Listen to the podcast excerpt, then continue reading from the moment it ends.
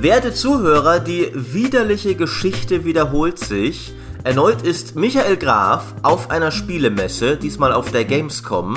Erneut sitze ich zu Hause und erneut hat er Cyberpunk gesehen und ich nicht. Micha, wie ist das fair? Das ist, äh, also ich finde das komplett nachvollziehbar, weil jetzt bin ich schon der Cyberpunk-Experte und ach, ach, du so bist der Zuhause-Experte. Und ja. deshalb ist es, finde ich, eine faire Arbeitsteilung, die wir auch weiter so handhaben werden. Ich, habe auch schon durchgesetzt, nicht. jetzt gegenüber CD-Projekt, dass du das Spiel erst sehen darfst, wenn die Game of the Year Edition rausgekommen oh Gott, ist, fünf oh Jahre nach Release. Gott, ich wusste, dass ihr euch irgendwie gegen mich verschwört. Ja. Aber ich habe ja diesmal, diesmal haben wir den, den Peter als unparteiischen Beobachter dabei. Ja, es tut mir äh, leid, Peter, Maurice, ich habe auch schon Cyberpunk gesehen, also. Du bist widerlich.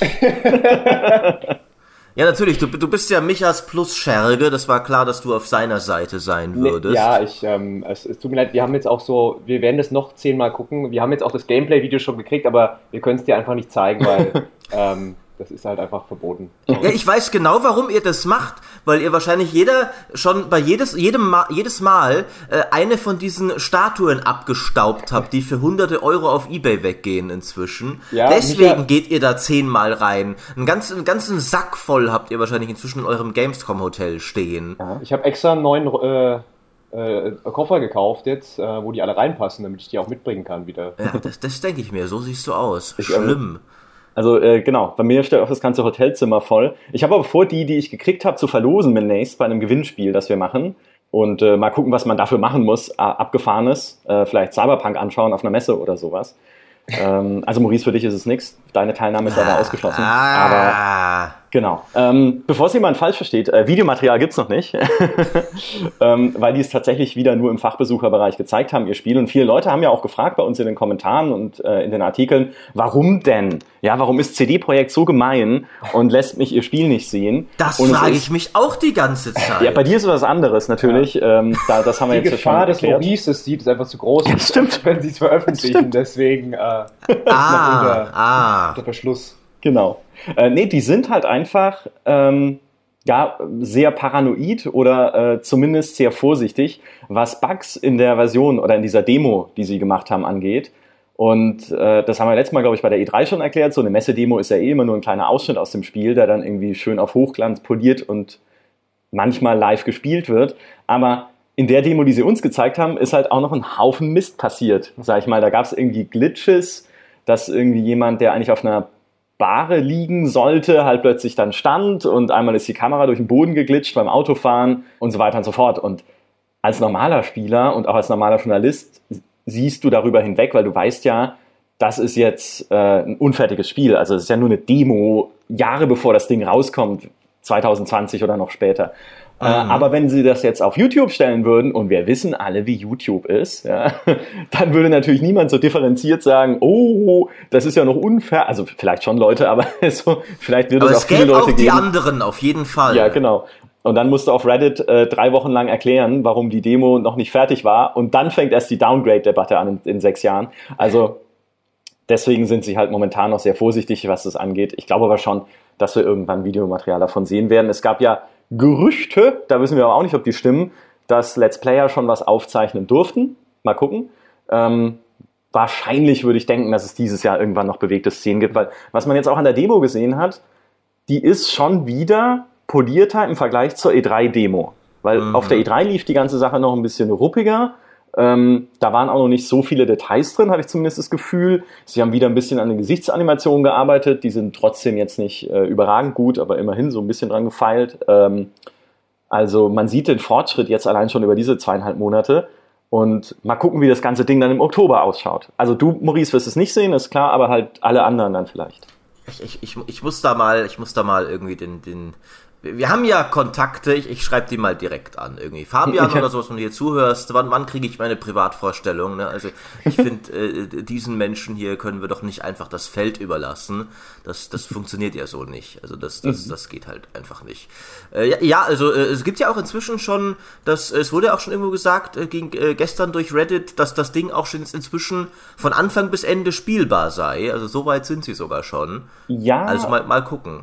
Also das muss man aber sehr, sehr, sehr, sehr einschränken, weil es mag sein, dass es von Anfang bis Ende spielbar ist, aber es fehlt halt noch 80 Prozent von allem anderen. Ja? Also du kannst es vielleicht durchspielen, aber die ganzen Gameplay-Systeme beispielsweise, ihr Level-Up-System, ihr Charaktersystem, das ist ja alles noch Work in Progress. Wo du sie auch dann fragst und so, ja, wie ist denn das, bei, wenn bei irgendwie bei Items, die man, oder bei so Cyborg, Cyberware-Upgrades, die man bei irgendwie so, so illegalen Ärzten kauft, wenn er dann ein, einen Menschlichkeitsabzug, ähm, Menschlichkeitskosten als Wert drunter stehen, ob mhm. das jetzt irgendwie ein Spielsystem sei, so wie im Pen-and-Paper-Vorbild, wo man dann halt dann irgendwie zur Maschine wird und emotionslos und zum, dann irgendwie zum Amokläufer sogar, äh, wenn du es übertreibst mit, der, mit den Maschinenbauteilen. Und dann ist halt die Antwort, naja, äh, das wissen wir noch nicht, weil dieses System so wird es nicht geben. Äh, wir wissen ehrlich gesagt nicht, warum die Kollegen das da reingebaut haben. Wir experimentieren da gerade selber noch mit dem Charaktersystem und wie genau das dann funktioniert, auch mit unserem, also mit der ganzen Progression im Spiel, mit dem Fortschritt. Äh, das, äh, das müssen wir noch schauen. Also wenn man sagt durchspielen, ist es halt eher wahrscheinlich ein sich durch die Hauptquest spielen, auch mit ein paar irgendwie Entwickler-Konsolenkommandos, aber noch nicht ein Spiel, wie wir es erwarten würden. Noch kein hm. durchpoliertes, funktionsfähiges Spiel, in dem beispielsweise auch diese Open World schon richtig funktioniert mit der KI. Also sie sind sicherlich, ähm, ich meine, die arbeiten seit fünf Jahren dran, ja, da wird, es wird schon einiges, wird sein, ja. genau, einiges wird schon fertig sein. Aber auch wenn man guckt halt, alleine diese Demo zu polieren jetzt richtig, hat sie nochmal zwei Monate, zweieinhalb Monate gekostet. Das heißt, da muss ja dann vorher schon was passiert sein. Das wiederum heißt, was auch immer sie spielen, wird wahrscheinlich auf einem NASA-Supercomputer laufen. Einfach. Oder es ist halt nicht so detailliert, wie wir es jetzt gesehen haben in der Demo tatsächlich und so belebt, weil sie müssen ja diese ganze Stadt dann auch mit NPCs füllen und mit Straßenverkehr und dann noch mit den Wolkenkratzern, von denen man einen Teil noch begehen kann. Also nicht komplett, aber zumindest bestimmte Stockwerke. Und ich, also ich glaube, das ist noch nicht so weit, dass man jetzt wirklich sagen kann, ui, das ist doch fertig, warum bringen die das nicht raus? Das, das ist wahrscheinlich richtig. Und nicht zu vergessen, äh, auch Sie, äh, und damit führen wir ein altes Leidensthema fort, Micha, müssen ja jetzt vermutlich noch eine Mobile-Version dazu machen. CD Projekt hat ja in einen Mobile-Entwickler investiert, der ein Mobile-Spiel zu einer ihrer etablierten Marken machen soll. Mhm. Könnte Witcher sein, könnte aber auch Cyberpunk sein.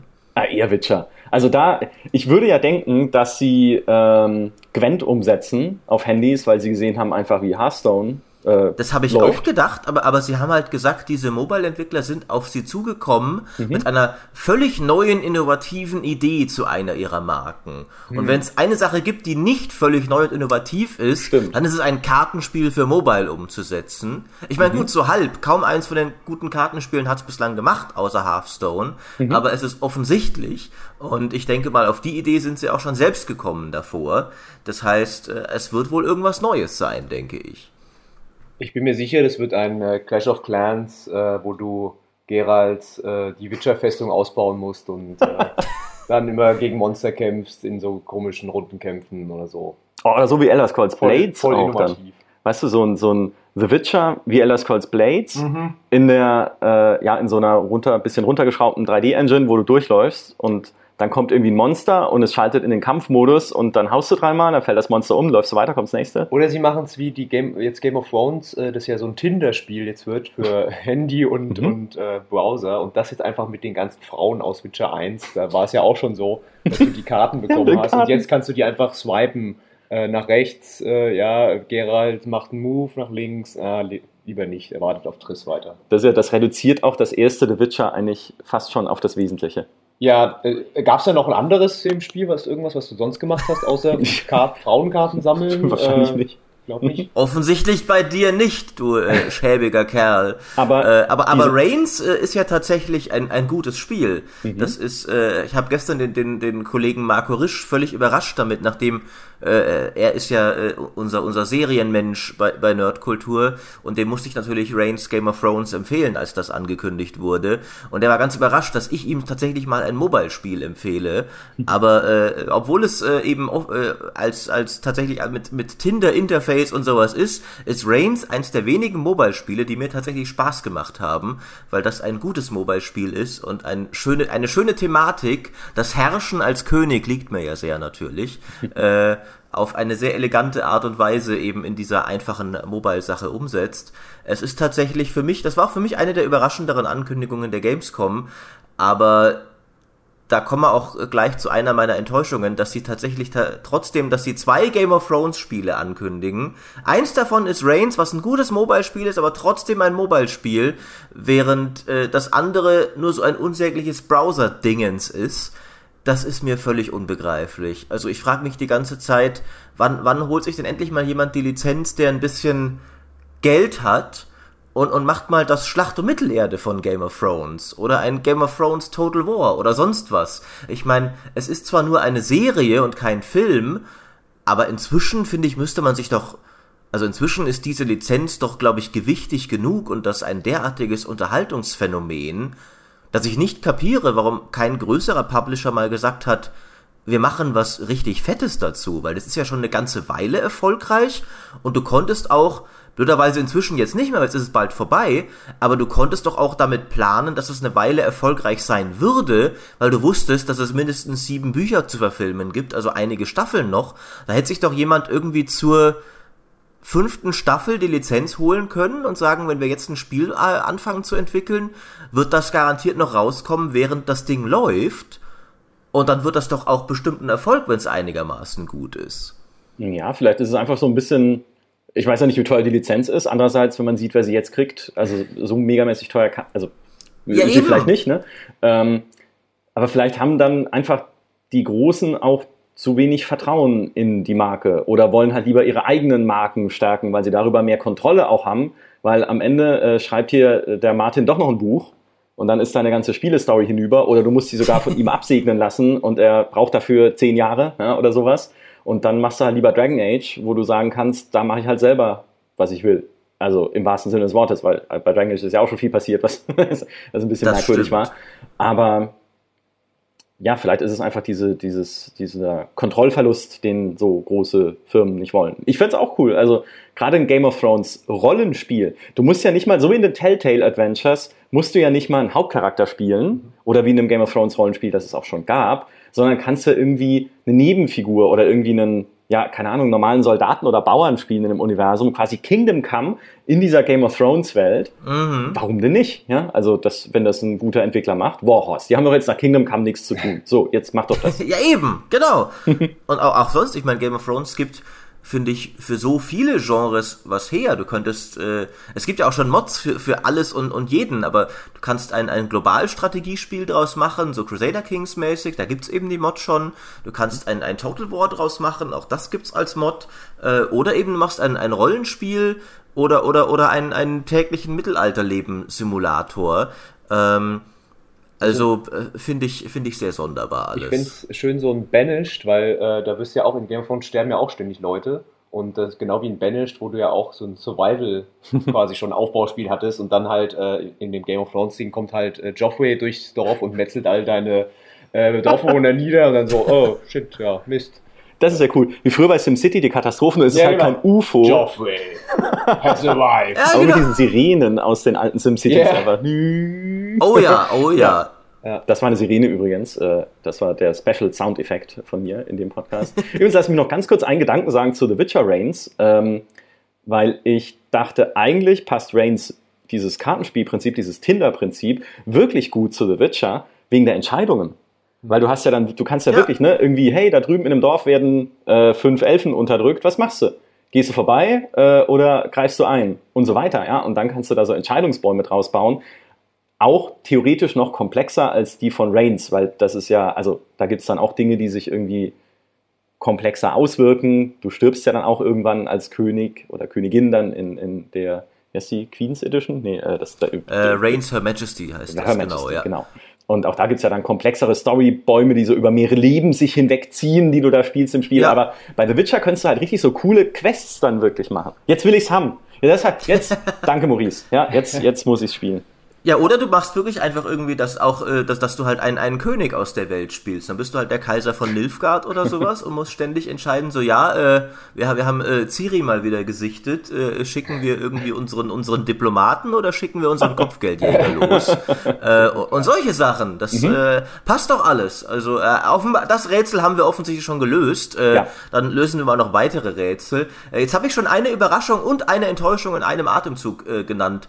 Gab es denn für euch äh, Highlights Highlights oder Überraschungen noch auf der Messe? Äh, naja gut, man muss ja eigentlich über diese äh, Weltpremieren äh, nochmal reden. Ja, ich glaube, du hast da ja auch eins davon äh, schon vorher gesehen. Stimmt. Die Siedler. Äh, da war ich tatsächlich ein bisschen überrascht, dass die nochmal zurückkommen. Gerade nach ähm, diesem unsäglichen Anteria, äh, das erst Oh ja. als Siedler und dann als Champions of Anteria, das ja, ich glaube, fünf Menschen in der ganzen Welt gekauft haben vielleicht.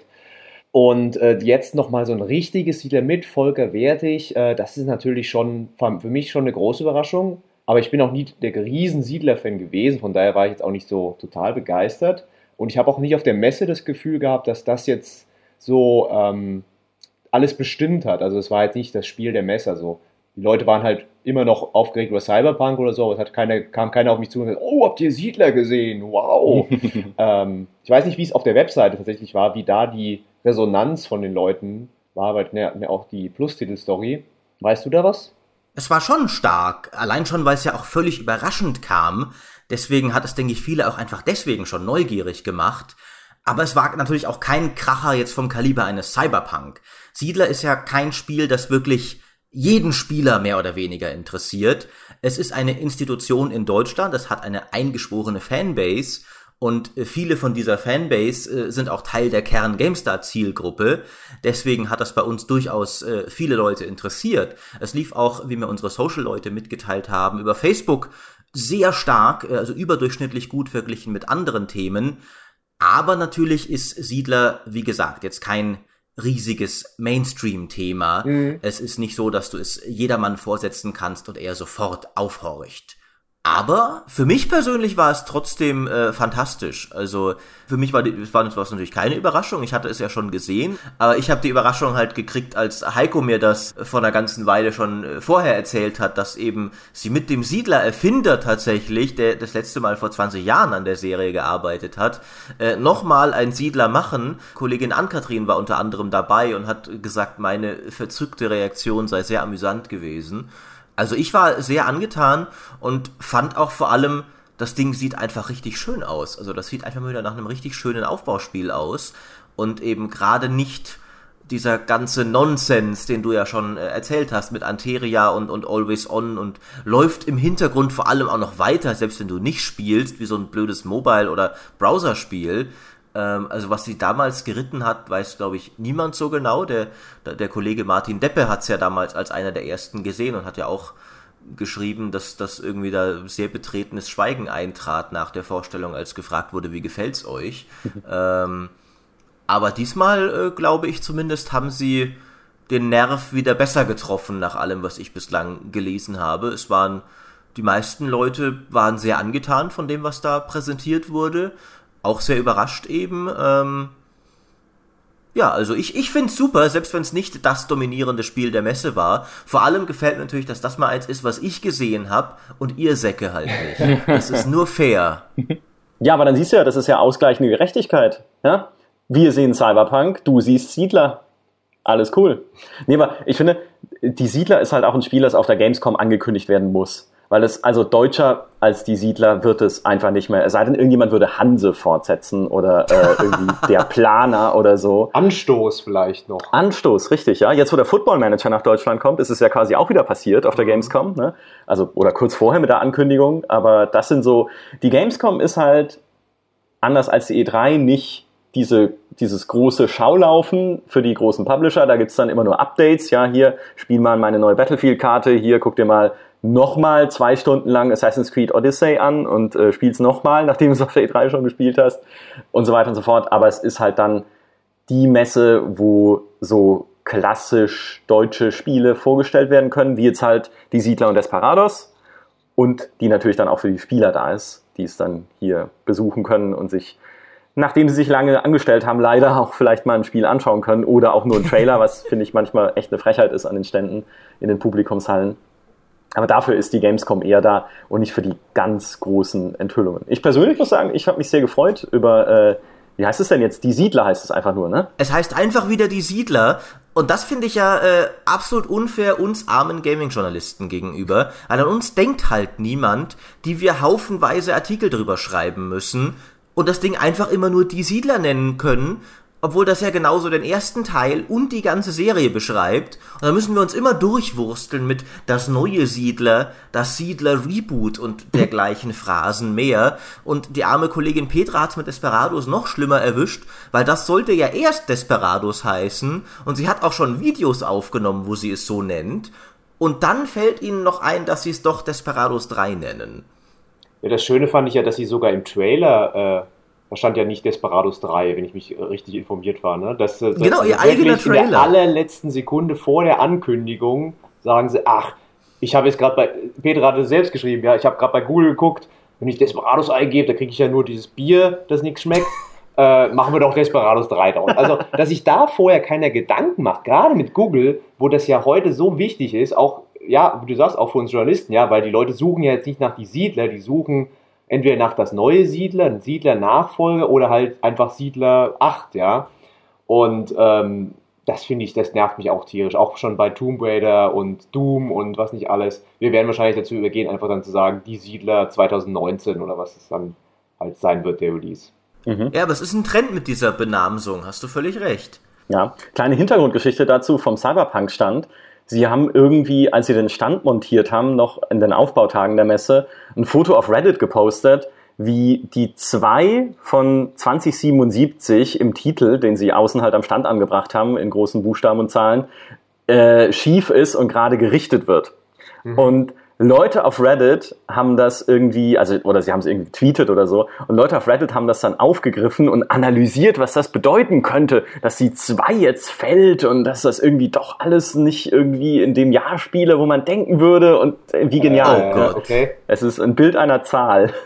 ich glaube, das war schon der, der, der, Hinweis auf den Nachfolger, Cyberpunk 2. Genau, ja. Oder eben, äh, dass es nicht mehr 2022 kommt, sondern 23. Deswegen haben wir 2 jetzt notiert.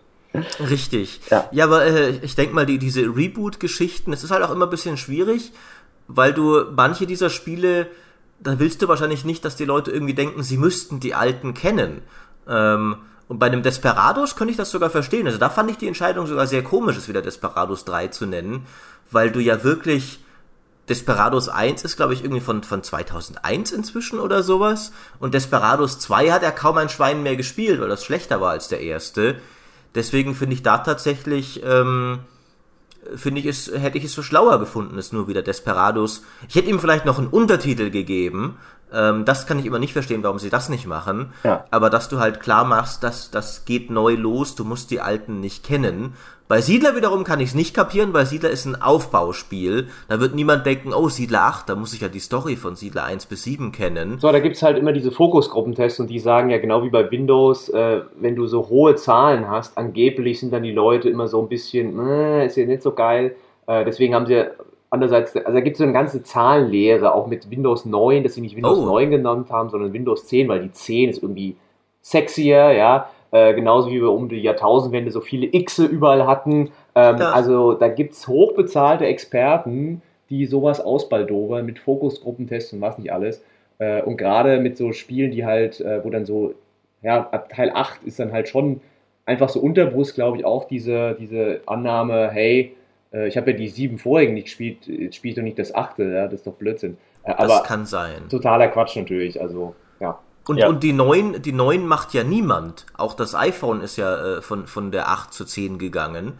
Ähm, von daher muss da irgendwas dran sein. Ich frage mich, was diese zahlenleere Leute zu Anno sagen.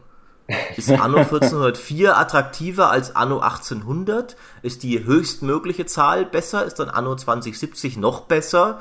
Äh, was, was, was ist eine Serie, die derlei wild in der Zahl herumspringt? Hallo Battlefield. Ja, wir haben jetzt Battlefield 5 nach Battlefield 1, das auf Battlefield 4 gefolgt, nee, oder auf Hardline, Stimmt. nee, oder auf 4. Ey, man kommt schon, ich komme schon selber ja. durcheinander. Und davor halt die Jahreszahlen. Und dann also, noch 2142, ja. das auch ein bisschen aus der Reihe getanzt ist. Also. Genau. Also das, äh, ich weiß auch nicht, wie DICE da selber noch durchblickt bei ihren eigenen Spielen. Ähm, Battlefield habe ich auch gespielt. Auch da kann man eine schöne, also eine schreckliche eigentlich hinter den Kulissen Geschichte erzählen diesmal allerdings auf uns bezogen, denn ich habe das zusammen mit Sandro gespielt bei EA am Stand und wir durften beide Videomaterial aufnehmen. Und man muss dazu sagen, ich bin jetzt nicht der allerbegabteste Battlefield-Spieler, aber ich wollte es mir aus technischer Hinsicht allein schon mal anschauen, wie das, wie es aussieht. Ja, auch diese neue Rotterdam-Karte, die man äh, spielen konnte auf der Gamescom. Und wir haben dann Material aufgenommen. Es waren coole Szenen dabei, ja, wie wir selber zu zweit mit dem Panzer dann da durchgerührt sind und irgendwie Punkte erobert haben. Und also es lief wirklich, wirklich gut. Und Sandro hatte seine mobile Festplatte angeschlossen an dieses Capture-Gerät, was an den Rechnern hing, und hat dann drauf geguckt auf die Festplatte. Am Ende leer. Einfach nicht aufgezeichnet. Und Sandro ist ja für gewöhnlich ein, äh, sagen wir mal, recht gelassener Mensch, also meistens, sage ich mal, ja. Aber in dem Moment war er dann echt pisst, weil wir wollten eigentlich, oder er wollte dann ein Video machen, in dem man schön meine und seine Spielszenen nebeneinander stellen kann und dann halt so aus seiner Perspektive zeigen, aus meiner Perspektive zeigen. Und es ging halt dann nicht, ja, weil seine Perspektive war halt einfach weg. Und der Großteil von meinem Gameplay-Material war halt dann sterben. Mehr oder weniger. Das, das ist auch immer unsäglich. Also, gerade wenn du so tolle Pläne hast für ein Video, äh, ich weiß noch, beim Dimi war es mal so, er ist, glaube ich, er war mit, glaube ich, mit der, mit der Kollegin Linda von der GamePro beim Assassin's Creed Event und die haben auch beide aufgenommen und haben halt mhm. die beiden unterschiedlichen Hauptfiguren gespielt. Und Dimi hatte, glaube ich, äh, Cassandra und äh, dann hatte er halt gedacht, das ist total cool, da haben wir von beiden Material.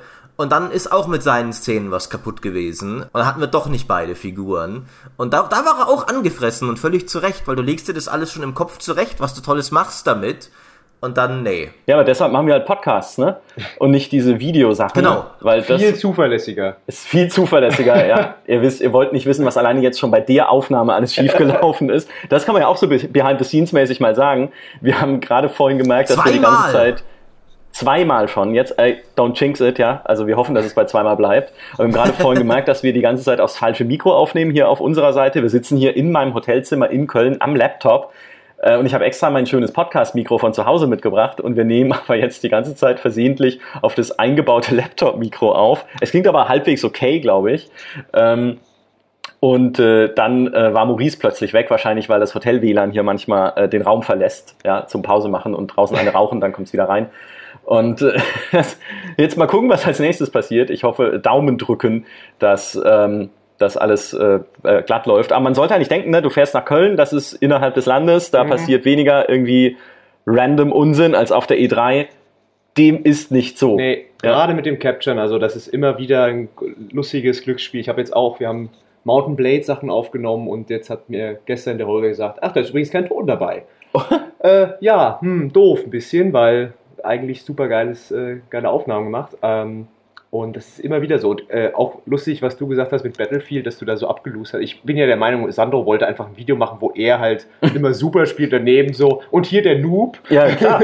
ja, ähm, und ich habe auch Assassin's Creed Odyssey gespielt. Und äh, aus irgendeinem Grund haben sie gedacht, ach komm, wir zeigen den Gamescom-Leuten jetzt mal auf Level 50 äh, gleich das Endgame mit einer super schweren Quest und mhm. so, ja. Und äh, du gehst einen Schritt hast einen Dialog und dann einen Kampf gegen zehn Leute, die dich sowas von verhauen. Also ich habe da wirklich fünf Versuche gebraucht, bis ich endlich mal überhaupt dieses Kampfsystem verstanden habe und das dann auch aufnehmen konnte, wie ich halbwegs mich da durchgekämpft habe. Ähm, ist immer wieder lustig, hat sich auch, was sich so, so diese Publisher manchmal auch so denken, ja, was da bei diesen Demos. Ein, manchmal sind sie so unglaublich basic, so einfach und dann wieder sowas so nur für Überprofis, die es schon mal auf der E3 gespielt haben. Mhm. Und dann kommen so Leute wie ich, während du ein Interview führst zu Anno 1800 und der Brandmanager abgelenkt ist und die PR abgelenkt ist, habe ich mich halt einfach an den Rechner gesetzt. Du hattest es vorher schon gespielt und ich habe die Demo gestartet, ja. obwohl die eigentlich schon vorbereitet war für die nächsten Besucher, die danach kommen sollten, weil die gerade Pause hatten. Aber ich habe gedacht, hey, wenn hier ein Rechner mit Anno 1800 rumsteht, don't mind if I do, ne? Ähm, und habe dann ein Safe Game geladen mit so einer schon komplett ausgebauten äh, Stufe 3 Stadt und da blickst du halt erstmal überhaupt nichts. Ja, weil dann, ich habe es ja vorher noch nie gespielt. Ich kenne zwar alle unsere Artikel und Videos, die wir gemacht haben, aber das ist ja was anderes, als zu wissen, was welches Icon macht. Und habe dann erstmal irgendwie zehn Minuten lang in dieser hilflos wie ein Kleinkind in dieser Stadt rumgeklickt, ähm, um zu gucken, welches Gebäude was macht und was eigentlich schon alles gebaut ist und was ich noch bauen kann. Fun Fact, fast nichts, weil alles schon mhm. gebaut war in der Stadt. Es war halt irgendwie eine Demo-Stadt. Aber ja, manchmal muss man sich da auch erst äh, ein bisschen reinkämpfen. Ja, das ging mir auch so gerade bei Anno und das ist halt auch, äh, was die Leute halt auch, denke ich mal, draußen auch nicht so wissen, ist halt auch unglaublich schwierig, dieses, gerade so ein Spiel wie Anno überhaupt den, zu präsentieren, ja, und das dann auch spielbar zu machen. Klar, du kannst jetzt den, die Anfangsinsel da ähm, wieder starten, aber das wollte ich zum Beispiel nicht, weil das hat ja der Martin Deppe schon bei den Entwicklern gemacht und da habe ich gesagt, na gut, dann nehme ich halt diese Stadt und habe dann eigentlich nur, auch wie du, irgendwie geguckt, okay, da sind Upgrades, was machen die und hier das neue Südamerika-Setting und so. Ähm, also es ist immer wieder lustig, in so einer halben Stunde oder einer Stunde dann so ein Spiel zu erfassen zu wollen. Mhm. Der Vorteil für uns auf der Gamescom ist natürlich, dass wir immer in unserem äh, auch sehr wohl klimatisierten Businessbereich unterwegs sind und äh, zumindest nicht an diesen äh, ewig langen Schlangen warten müssten. Also wenn ich das tatsächlich immer machen müsste auf der Gamescom, da kann ich jeden verstehen, der privater ist und sagt, äh, ich war so genervt am Ende von dem Tag gerade gestern hatten wir die Plus-Leser da und sie haben auch mit, mit denen auch geredet. Da war der eine den ganzen Tag auf der Gamescom, hat nichts gespielt, mhm. äh, ist einfach nur so rumgelaufen, hat geguckt. Also da finde ich auch die Gamescom immer sehr, ähm, kann ich mir vorstellen, sehr enttäuschend für so einen privaten Besucher. Ja. Muss ich dir voll zustimmen. Ähm, das, das, das klingt dann immer so, äh, und, und so meine ich es überhaupt nicht, dass man so luxuriös aus dem Elfenbeinturm äh, heraus äh, äh, herabschwadroniert. Aber äh, es ist ja bei mir noch, noch nicht so lange her, dass ich, äh, ich bin ja erst 2012 überhaupt zur GameStar gekommen und bin 2011 auch, ähm, oder es war sogar noch, nee, es war 2011. Also 2012 war ich ja schon dann bei euch äh, ab August. Ähm, und bin davor auch nochmal privat zur, zur Gamescom mit einem Kumpel. Und äh, das war ein so unsägliches Erlebnis, weil es dann wirklich irgendwie, wir waren, wir haben wirklich gesagt, wir machen die ganze Woche nehmen wir mit, ähm, also sobald es halt fürs Publikum offen ist. Und unter der Woche ging's noch, das war auch schon voll, aber es ging noch. Und Samstag sind wir dann irgendwie um 12 Uhr schlichtweg nicht mehr reingelassen worden weil mhm. sie gesagt haben, sorry, äh, wir haben mehr Leute als reinpassen. Äh, anscheinend könnten konnten wir nicht selbst drauf aufpassen, wie viele Tickets wir verkaufen. Ihr habt zwar ein Ticket schon, ihr habt ein Wochenticket gekauft, ihr kommt trotzdem nicht rein. Ja. Und dann sind wir nach Hause gefahren und äh, haben dann, und da, da habe ich dann beschlossen, okay, ich gehe da privat nicht mehr hin. Also das ist ja völliger Schwachsinn. Ähm, und dann hatte ich das Glück, recht bald danach einen Job anzufangen, der mich ab und an, wenn auch nicht dann, wenn Cyberpunk läuft, ne, äh, beruflich hinfahren lässt und äh, wo man ja dann doch eben ein bisschen Privilegien genießt. Ähm, aber wäre ich eine, eine Privatperson, würde ich eigentlich nicht mehr hinwollen. Unter anderem ist auch, äh, finde ich ja persönlich, äh, Köln auch eine unsägliche Stadt. Wir waren damals auf, auf wir haben einen Roadtrip dahin gemacht und haben gedacht, wenn wir da unser eigenes Auto haben, ist das total cool. Nee, weil halt jede zweite Straße eine Baustelle war und du nirgends hingefunden hast, nirgends hingekommen bist. Äh, wir sind einmal, sind wir tatsächlich, wir wollten irgendwie, das war am Abend noch, wir wollten und wir hatten uns ein Restaurant auserkoren und wollten uns das Navi dorthin leiten lassen. Wir sind über den Rhein gefahren, über eine Brücke, und sind so oft vorbeigeleitet worden, dass wir irgendwann wieder zurück über den Rhein, über eine andere Brücke sind, ohne je unserem Ziel auch nur nahe gekommen zu sein. ähm, also, und, und das, das waren so Dinge, wo ich, wo ich gesagt okay, das, das, das, das, das ist einfach Quatsch hier. Ich, ich komme hier nie wieder hin. Und dann habe ich natürlich ab und an war ich dann beruflich dort und auch nicht mehr mit dem Auto. Aber wie du sagst, ich würde jeden verstehen, der sagt, ich, ich tue mir das nicht mehr an. Ja, es ist ja auch, teilweise wurden hier ja einzelne Hallen geschlossen jetzt schon. Also irgendwie, weil zu viele Menschen drin sind. Halle 6 war das, glaube ich, jetzt äh, während der, unter der Woche schon, am Mittwoch, also quasi am ersten Publikumstag auf der Gamescom. Vorher sind ja schon die Fachbesucher da am Dienstag und ein paar Leute, die schon rein dürfen. Aber am Mittwoch war ja dann wirklich der große Besucherandrang schon. Und dann waren die, war eine Halle überfüllt, sodass die Security sagen müsste, nee, in die Halle kommt ihr jetzt nicht mehr. Ja, erst wenn wieder Leute rausgetröpfelt ja, ja. sind. Also das ist, das ist schon richtig heftig. Ich, also ich finde trotzdem, also viele Leute gehen ja trotzdem mit so einem positiven Gefühl einfach aus der Gamescom raus. Auch viele User, die wir jetzt getroffen haben hier in Köln und Leser, weil die sagen, es ist halt einfach dieses Gefühl zumindest mit Gleichgesinnten zusammen äh, die Spiele zu feiern sozusagen, ja? ja. in der Gesellschaft mhm. zu sein von Leuten, die die Leidenschaft teilen, die du auch selber hast auch wenn sie daraus besteht, vier Stunden in der Schlange zu stehen, um ein Fallout 76 Demo-Reel anzuschauen, der nicht mal sensationell Neues erzählt. Genau. Ähm, aber das ist halt eher für die Leute dann so ein bisschen dieses Festivalmäßige. Ja, ja ich habe schon Geschichten tatsächlich gehört von Leuten, die sich an der Schlange getroffen haben und dann äh, geredet haben und dann ja, haben die ihre Nummern ausgetauscht und ja. dann haben sie sich wieder getroffen. Also äh, das ist tatsächlich sowas, äh, dann geht es gar nicht mehr so wirklich um die Spiele, sondern einfach um diesen Event-Charakter, und es gibt auch viele, was ich immer nett finde, wenn dann Leute erzählen, ja, ich war dann bei Battlefield, da war die Schlange zu lang, dann bin ich irgendwie zu so einem Indie-Stand gegangen, habe mhm. irgend sowas gespielt und es war voll cool, ja. ähm, dass dann die Leute tatsächlich auch mal das, die Chance haben, auch mal was anderes zu sehen neben diesen Blockbustern. Äh, und wenn du dich halt für die Blockbuster anstellen willst, dann musst du halt wirklich den ganzen Tag warten. Und bei den anderen hast du halt zumindest die Chance, dann mal auch was, trotzdem was zu spielen oder mal VR zu spielen oder irgendwas, was du jetzt nicht so erwartet hast. Und das geht äh, tatsächlich auch im Businessbereich so. Ähm, da gibt es so ein paar Hallen, äh, wo du auch, da denkst du dir so, ja, okay, jetzt ist hier kein Bethesda, kein Ubisoft, warum sind da überhaupt noch Hallen, ja? Mhm. Und dann sind da aber irgendwelche Indie-Entwickler aus Italien, aus Südkorea, aus Kroatien, Peru, was nicht alles. Mhm. Und äh, die freuen sich total, wenn du da einfach vorbeikommst, ohne Termin, alles so, ich habe gerade mal fünf Minuten, äh, kann ich mal dein Spiel sehen? Und die so, ja, na klar, komm her, äh, guck's dir an. Und äh, das finde ich schön, wenn das noch mehr für, wenn man das irgendwie schaffen würde, noch mehr für die Leute da draußen, weil es sind einfach zu viele. Ja. Und äh, noch dazu kommt ja, die Gamescom ist ja ordentlich gewachsen auch in den letzten Jahren, nicht nur was Besucherzahlen angeht, sondern auch Messefläche, Ausstellungsfläche, weil es sind jetzt mehr Hallen einfach erschlossen, ja, mit Ständen.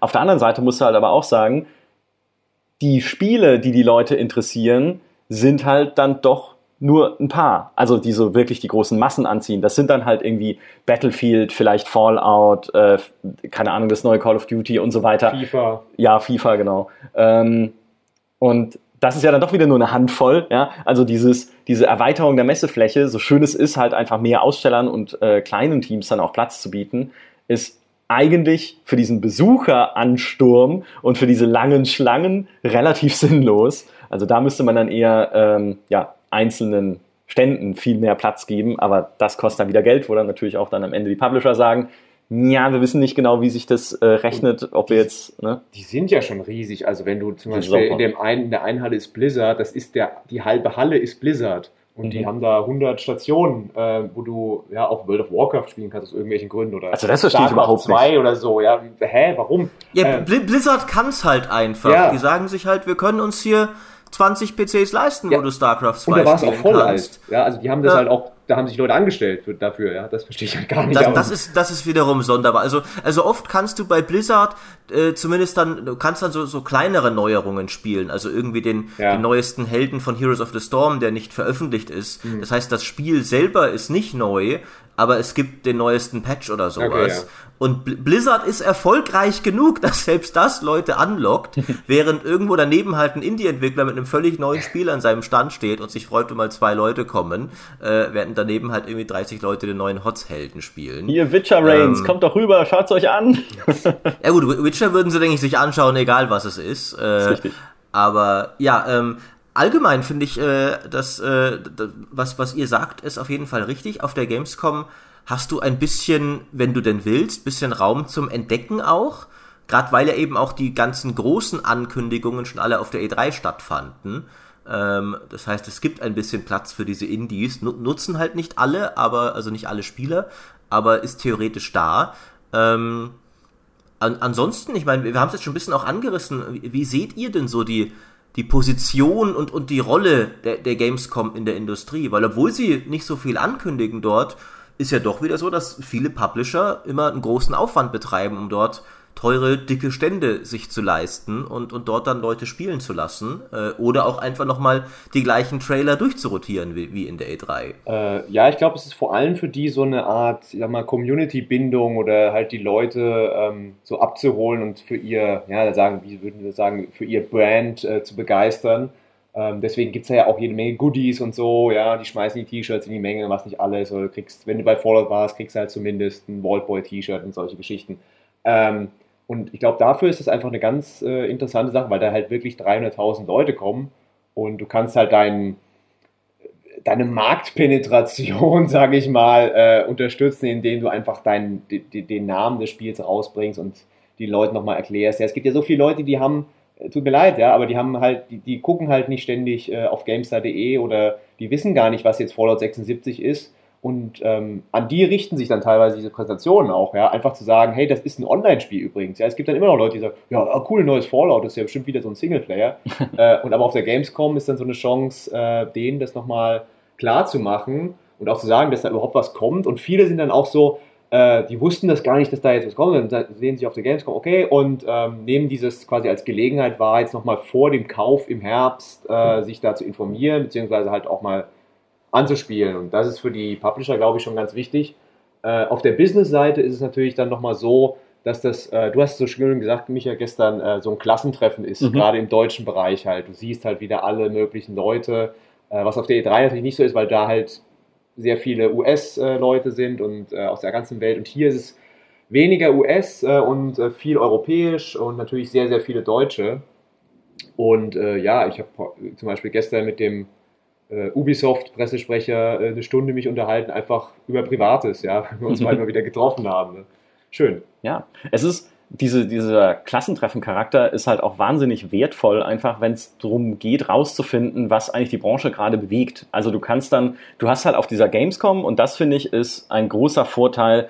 Klar, von Messen insgesamt auf der E3 ist es auch nicht anders, aber du hast halt die Gelegenheit, hier endlich mal wieder mit Leuten zu reden. Also wirklich von Angesicht zu Angesicht und nicht nur äh, über eine E-Mail, die man dann nach vier Tagen beantwortet, weil man vorher keine Zeit hat, mit einem Satz, dass man sie beantwortet, nachdem man aus dem Urlaub zurück ist, der jetzt morgen anfängt. Also das ist einfach, man hat einfach mal Zeit und Gelegenheit zum Austausch, weil ja Leute auch immer sagen, hey, diese Partys auf der Gamescom, da fährt doch diese ganze Bande nur zum Saufen hin. Ja. ja, völlig richtig, genau, ihr dekadentes Pack. Genau. Während wir zu Hause in den Büros schuften, damit ihr noch eine Website habt, zu der ihr zurückkehren könnt. Aber ganz so ist es dann auch nicht, weil auf diesen Partys ist es halt auch ne, so klassisches Networking, Kontakte knüpfen, mit Leuten reden und zum Beispiel jetzt ganz konkret halt Leute für den Podcast auch finden, neue Gäste, die halt spannende Themen einfach zu erzählen haben. Und wenn es nur ist, ne, man fragt, man redet halt irgendwie drüber, und woran arbeitest du gerade? Ach ja, ich habe da irgendwie jetzt gestern mit so einem Millionär gesprochen oder Milliardär oder was auch immer, der irgendwie sein eigenes MMO finanziert. Irgendwie ja. so, so wie ein MMO sein muss, hat mir der Kollege Hallmann erzählt von meinem MMO. Ähm, und ich dann so, wait, what? Ja, also was ist denn das für eine geniale Story? Ja, mit dem müssen wir mal reden. Also ich würde ihn jetzt nicht in den Podcast einladen vielleicht, aber anderweitig mal reden. Und so finde ich, ist dieses ganze Reden mit Entwicklern, Hintergrundgespräche, auch die Interviews, die man führt und einfach Leute treffen auf dem Flur. Mhm. Das ist ja auch das 80 Prozent der Gamescom bestehen aus, ich laufe von A nach B und treffe alle zwei Meter jemanden, von dem ich nicht mal weiß, wer es ist, aber ich weiß, ich habe ihn schon mal gesehen dann äh, gleitet mein Blick hinab zu seinem Namensschild und ich sage, ah, natürlich, Björn Pankratz von Piranha Bytes. Nein, den erkenne ich. Mein allerbester alter Freund, natürlich erkenne yeah. ich dich sofort. Nee, aber man, ja. man, hat ja dann doch immer eine gemeinsame Vergangenheit irgendwie und ja. äh, kennt sich schon, weil viele Leute bleiben der Branche halt auch lange mhm. erhalten. Und wie gesagt, so findet man halt immer wieder Dinge, die spannend sind, um sich damit mal tiefergehend zu beschäftigen. Ob das jetzt irgendwelche Trends sind, ob das irgendwelche Dinge sind, über die sich jemand beschwert. Ja, wenn jemand irgendwie sich beschwert, oh, ich verdiene so wenig, dann kann man sagen, hey, gibt es vielleicht bei uns den nächsten Report über Gehälter in der Spielebranche, was sich da getan hat. Ähm, ich habe äh, gestern lang gesprochen mit äh, jemandem von der TH Köln, hier vom Cologne Games Lab, der halt über Spieleförderung, äh, nicht über Spieleförderung, Entschuldigung, über Ausbildungsförderung in Deutschland gesprochen hat, dass wir da halt auch noch Meter, äh, Lichtjahre hinterher hinken, hinter anderen Ländern, äh, was da die öffentliche Wahrnehmung angeht, gerade von sowas wie halt einer technischen Hochschule, die dich fortbildet, irgendwie im Game Design. Also, mein Gott, es gibt so viele Themen, äh, so viele Sachen. Ich konnte jetzt leider niemanden dazu bewegen, hier um 8 Uhr morgens in mein Hotelzimmer zu kommen, um den Podcast außer, aufzunehmen. Außer mich, ja, außer du. Ja. Äh, ich wollte es gerade sagen, ne? Ja, ist eine tolle Gelegenheit, neue Leute für einen Podcast. Warum sitzen wir dann hier, wir drei gleichen Gammler schon wieder da? Was, ja. Äh, also offensichtlich hast du, hast du versagt, Michael. Ich bin, bin sehr enttäuscht. Nein, nein, es, es ähm, wird bald, es gibt bald ja. neue Leute für den Podcast. Ja. Ja. Und ich, denke, ansonsten hat halt die Gamescom noch einfach den, den ganz handfesten Vorteil für viele Leute, dass, ich meine, eigentlich würde man ja annehmen, dass sie noch zunehmend an Relevanz verliert, dadurch, dass die E3 sich ja auch mehr jetzt dem, dem allgemeinen Publikum öffnet und nicht mehr ganz nur für Fachbesucher ist. Ähm, aber eine Reise nach Amerika ist dann noch was anderes als eine Reise nach Deutschland. Äh, das heißt auch, selbst wenn du nicht Deutscher bist, wenn du Franzose bist oder sowas, bist du ja viel schneller in Köln, als dass du äh, mal eben äh, rüberhüpfst nach Amerika.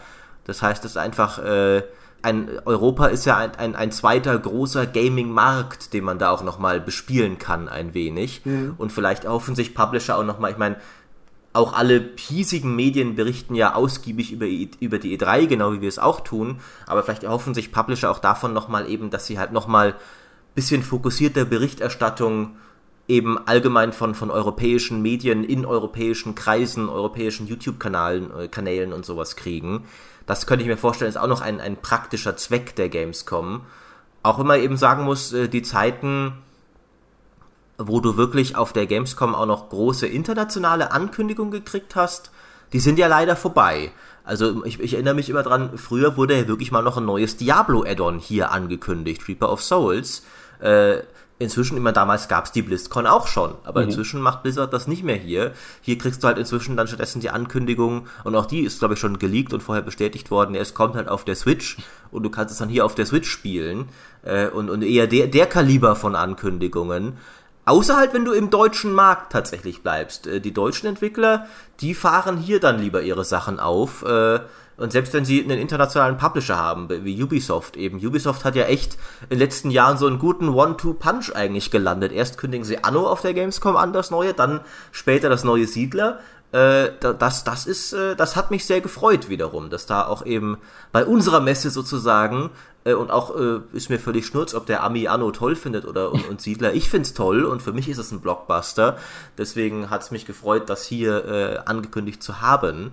Ähm, aber hat, hat schon ein bisschen abgenommen, habe ich das Gefühl. Oder ja. wie seht ihr das? Naja, es nimmt ja allgemein ab äh, mit den Ankündigungen auf den großen Messen. Man sieht es ja auch bei der E3, ja, die meisten machen dann vorher schon ihre Pre-E3-Events, wo sie ihre Spiele ankündigen, einfach weil sie dann besser herausstechen als in diesem Messerummel, wo dann auch noch tausend andere Sachen gleichzeitig passieren. Deswegen geht ja auch Blizzard auf die BlizzCon und kommt nicht mehr äh, mit seinen Neuankündigungen oder zumindest halt nicht mit einem neuen Diablo-Addon, als ob es eins gäbe, ähm, aber kommt zumindest nicht mehr jetzt, äh, käme jetzt auch nicht mit einem neuen WoW-Addon mit der Ankündigung auf die äh, Gamescom, weil dann nutzt man halt lieber die eigene Bühne, äh, mhm. wenn man sie denn hat und sie sich leisten kann, als dann irgendwie in der Masse unterzugehen. Und ähm, ja, das ist halt ein Phänomen allgemein, äh, was Messen betrifft und was die Gamescom halt im Besonderen betrifft, ist halt einfach, ja, zweieinhalb Monate vorher ist die E3. Ja? Oder nee, zwei Monate, ich, ich kann nicht mehr rechnen, also knapp zwei Monate vorher ist die E3. Und was willst du denn Neues zeigen und Neues machen, was du nicht schon dort gemacht hast? Das sehen wir auch bei vielen Messedemos. Die meisten Sachen tatsächlich, oder nein, nicht die meisten, aber viele Sachen, die wir sehen, sind halt dasselbe wie schon in Los Angeles. Die Cyberpunk-Demo, ich habe sie jetzt fünfmal gesehen, 5 zu 0, Maurice, ich sag's nochmal. Ähm, ich hasse dich. Ist äh, dieselbe wie in Los Angeles halt mit ein bisschen Varianz drin, mit anderen Entscheidungen und am Ende ist mal Nacht, ja, und man spielt einen Mann statt eine Frau, aber das, das sind halt dann eher so kleinere Fortschritte. Battlefield dann eine neue Karte, ja. Ähm, das ist mehr so ein Überbrückungsevent, glaube ich, auch für die Branche, dass ja. du halt auch, es ist halt auch Sommerloch, ja. Also ähm, die beiden Messen kommen ja im, im äh, quasi in dieser Zeit, wo eigentlich keine Spiele spielen will, ja, sondern alle sind draußen oder was auch immer im Schwimmbad, im, Ur im Urlaub. Äh, und das ist dann eigentlich noch fast besser so eine Gelegenheit, um dann nochmal einen neuen Trailer zu veröffentlichen, ja. um einfach sich nochmal ins Gespräch zu bringen. Ja? Die Presse, äh, die PR-Abteilung nennt das dann immer so, so Beats, ja, also quasi, ähm, das ist ganz auch getaktet, ja, für die Leute da draußen, die wissen es vielleicht gar nicht, die haben da richtige Pläne am Anfang des Jahres erstellt, wann was veröffentlicht wird, wann welches Feature enthüllt wird und äh, dann ist die Gamescom einfach einer von diesen Beats, äh, und äh, der ist dann, der wird dann keine riesige Bedeutung zugesprochen, aber äh, er ist halt eine, schön, das ist halt eine schöne, schöne Möglichkeit, äh, um dann nochmal eine News auf den Newsseite zu bekommen, äh, um nochmal ein, äh, ein Preview zu machen mit den Journalisten. und so muss man sich das halt einfach vorstellen, dass die, die arbeiten ja alle auf ihren Release hin, ja, der ja meistens jetzt im Herbst liegt und ähm, du willst, so blöd es klingt, aber die wollen natürlich deine Vorbestellung haben, ja, oder die wollen, dass du am Release-Tag kaufst und deswegen ist ja diese ganz, gibt es überhaupt diese Messen, weil es ja alles, ja. es ist ja alles Werbung in dem Sinne, ne? Ja. Und äh, in manchen Fällen, finde ich, wird es noch ganz, ganz schön genutzt dafür, dass, dass sie halt dann sagen, auf der E3 kündigen wir was an und auf der Gamescom kannst du es dann spielen. Das hat zum Beispiel Devil May Cry 5 so gemacht. Da gab's, das gab's auf der E3 ja noch nicht zu spielen. Ähm, und dann, dann haben sie wirklich auf der Gamescom noch was Signifikantes nachgeschoben.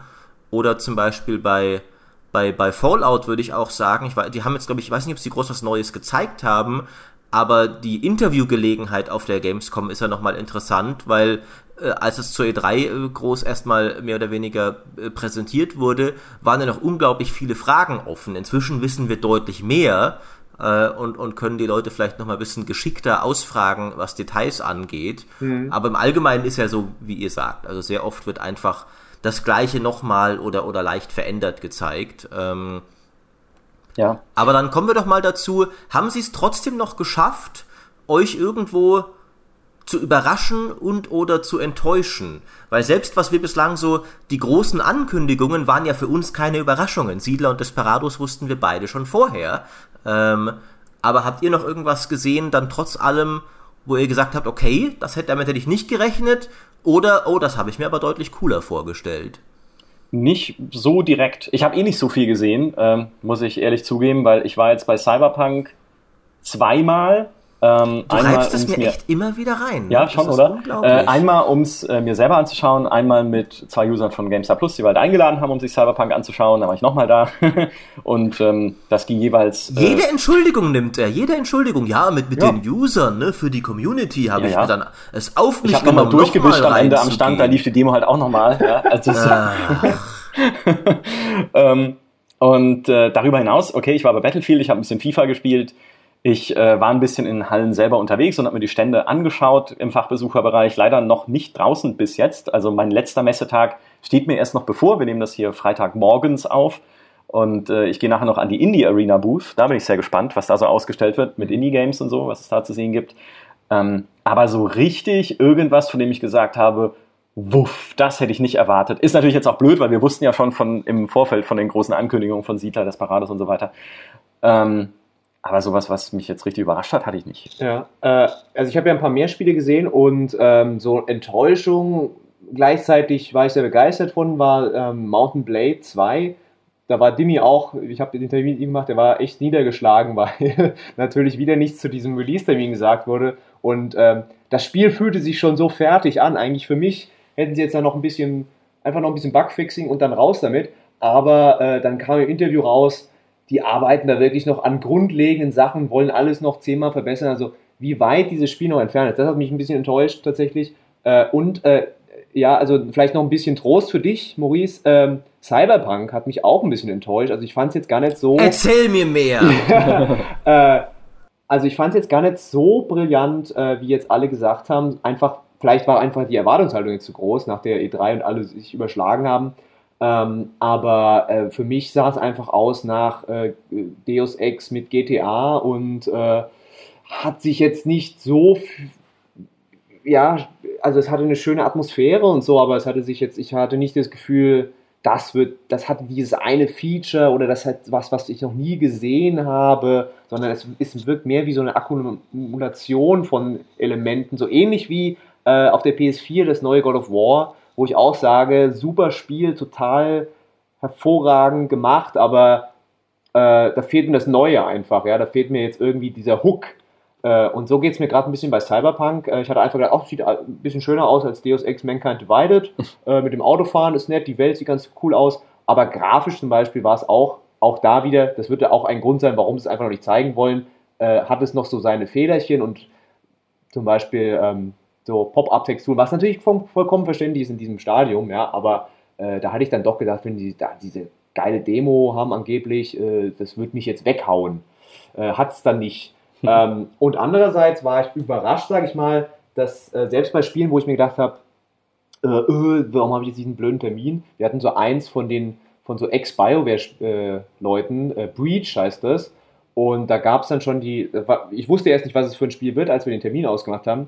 Und dann gab es am Tag quasi, wo die Gamescom startet, habe ich die Ankündigung gelesen, gab es schon bei irgendwo exklusiv. Und dann stand da Online-Spiel, Free-to-Play. Mhm. Äh, und ich dachte mir so, oh. ja. Und äh, ich habe dann sogar den Termin verpasst, weil ich mir gedacht habe, ja, der ist so morgens früh, ich war noch ein bisschen, tatsächlich auch noch ein bisschen geredet, gehst du halt, machst du dann nochmal später einen Termin aus, gehst, holst das nach. Habe ich dann gemacht und dann hatte ich richtig Spaß mit diesem Spiel. Wir saßen dazu äh, fünf dann in, dem, äh, in so einem Container mit den Entwicklern und es ist so ein Koop-Spiel, wo einer dann den, den, ähm, den Gegner quasi übernimmt. Das ist so wie so ein Dungeon Master, der Fallen verteilt und äh, Monster übernehmen kann und gegen die kämpfen kann. Und ich durfte dann den, äh, den Bösen spielen, ja, also eigentlich deine Rolle, Maurice. Und, ähm, sehr gut, sehr gut. Das war richtig cool, äh, weil, also entweder haben die sehr schlecht gespielt oder ich habe so gut gespielt. Auf jeden Fall habe ich denen richtig äh, Saures gegeben und es war eine knappe Sache und dann hatte ich ja Spaß mit. Das war eine Überraschung für mich tatsächlich, dass ich dann noch, selbst wenn du so eine vorgefasste Meinung hast, wenn du dann erstmal dich darauf einlässt, dann kannst du selbst mit so, mit, selbst mit sowas so ein Free-to-Play-Spiel noch richtig Spaß haben. Mhm. Das ist ja wie Shadowrams, ne? Was war ja Das ist genau wie Shadowrams. Äh, das ist derselbe Typ, der Designer, und er hat es mir mehr oder weniger durch die Blumen gesagt, wir haben alles geklaut, was wir klauen konnten. und äh, haben einfach das Spiel nochmal gemacht mit einem anderen Namen, anderem Design und fertig. Das geklaute BioWare-Spiel. Sehr gut. Ja, was ich eher halt dann äh, überraschend finde, ist das, was auf der DEFCOM passiert, also diese Entwicklermesse, die ja zwei Tage lang vor der Gamescom stattfindet, die dieses Jahr leider kleiner war als äh, letztes Jahr. Also es gab weniger Vorträge, weniger äh, Vielfalt dort so ein bisschen. Ähm, dafür durften dort auch Indie-Entwickler ausstellen. Nur leider, leider konnte ich mir dort nicht viel anschauen, weil ich die halbe Zeit als ich eigentlich schon da war, um die DEFCON zu besuchen, hier weiter an Artikeln gearbeitet habe im Hotelzimmer. Ja, das war irgendwie äh, vom Timing her blöd von mir selber.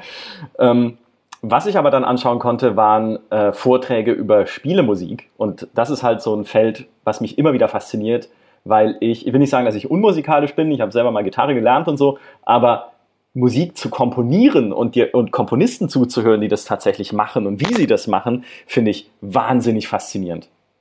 Und da war unter anderem der Gary Scheiman da, der Komponist, der die Bioshock-Musik gemacht hat und die der Mittelerde-Spiele, also von Mordors Schatten und Schatten des Krieges, und hat halt so erzählt einfach, wie er sich auf so ein Projekt einlässt, wie er sich in die richtige Stimmung versetzt, ja, dass es halt erstmal tatsächlich ein paar Wochen oder gar eine Monate, Monate dauern kann, bis er so den Tenor von dem Spiel erfasst hat, bis er versteht, worum es da wirklich geht und das einfangen kann. Weil am Anfang stehst du ja auch als Komponist, wie er sagt, erst wieder Ochs vom Berge und sagst so, ja, ich weiß jetzt ja gar, muss ja erstmal wissen, worum es da geht, ja, und, und wie die Vibes sind und ob das jetzt eher düster ist oder eher fröhlich und all das hat ja Auswirkungen auf die Musik. Also das war, äh, das war wahnsinnig spannend. Ähm, hab dann noch einen zweiten Vortrag gehört von jemandem, der, ach nee, genau, noch ganz kurz zu dem Gary Scheinman, das war nämlich witzig, weil der, als er die Titel oder die, die Melodie machen sollte für die Mittelerde-Spiele, noch keinen der Herr der Ringe Filme gesehen hatte. Also der kannte. Was ist das denn für ein Mensch? Ja, wo kommt der, der kannte der die nicht. Vom Mond oder? Ja, wahrscheinlich. Also unter Meer, weil er vorher Bioshock gemacht ja, genau, der ist aufgetaucht. Dann. Genau.